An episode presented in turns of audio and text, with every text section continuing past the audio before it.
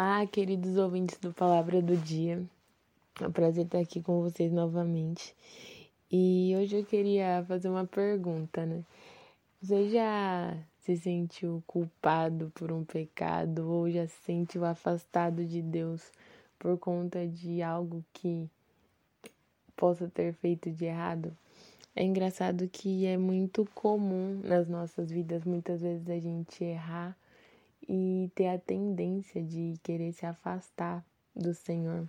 Mas é, eu quero compartilhar com você hoje uma palavra que está lá em Romanos 5,20, que fala assim: A lei veio para que aumentasse a ofensa, mas onde aumentou o pecado, aumentou muito mais ainda a graça, a fim de que, como o pecado reinou pela morte, assim também a graça reinasse pela justiça que conduz à vida eterna por meio de Jesus Cristo, nosso Senhor. Quem nunca na vida, né, gente, cometeu um erro, cometeu um pecado, muitas vezes até erros reincidentes, falou algo que não queria ter falado, fez algo que não gostaria de ter feito. Todos nós muitas vezes estamos sujeitos a esse tipo de situação.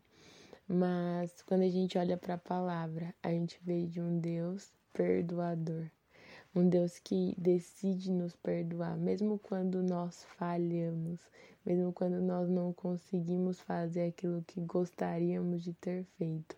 Deus decide nos perdoar.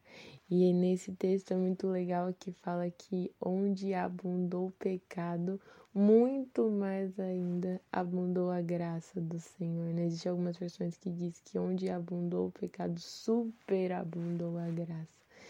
E essa graça está disponível para nós através de Jesus Cristo. Quando nós erramos, o Senhor é poderoso o suficiente para nos perdoar dos nossos pecados. Deus nos ama, independente das nossas ações. É claro que nós que desejamos ter um relacionamento com o Senhor, precisamos sim buscar uma vida de santificação, uma vida de devoção a Ele, segundo os princípios da palavra. Mas é inevitável que nós vamos falhar. E sabe que quando nós falharmos, nós sempre teremos um advogado, Jesus justo. E Jesus, ele veio, morreu na cruz, ressuscitou está né, junto ao Pai, um dia vai voltar para nos buscar. E enquanto nós estamos nesse processo, nós sabemos que quando nós falharmos, nós temos acesso a Jesus, que nos perdoa e essa graça nos alcança. Não é sobre merecer, mas é sobre aceitar esse presente, que é o perdão de Deus sobre nós.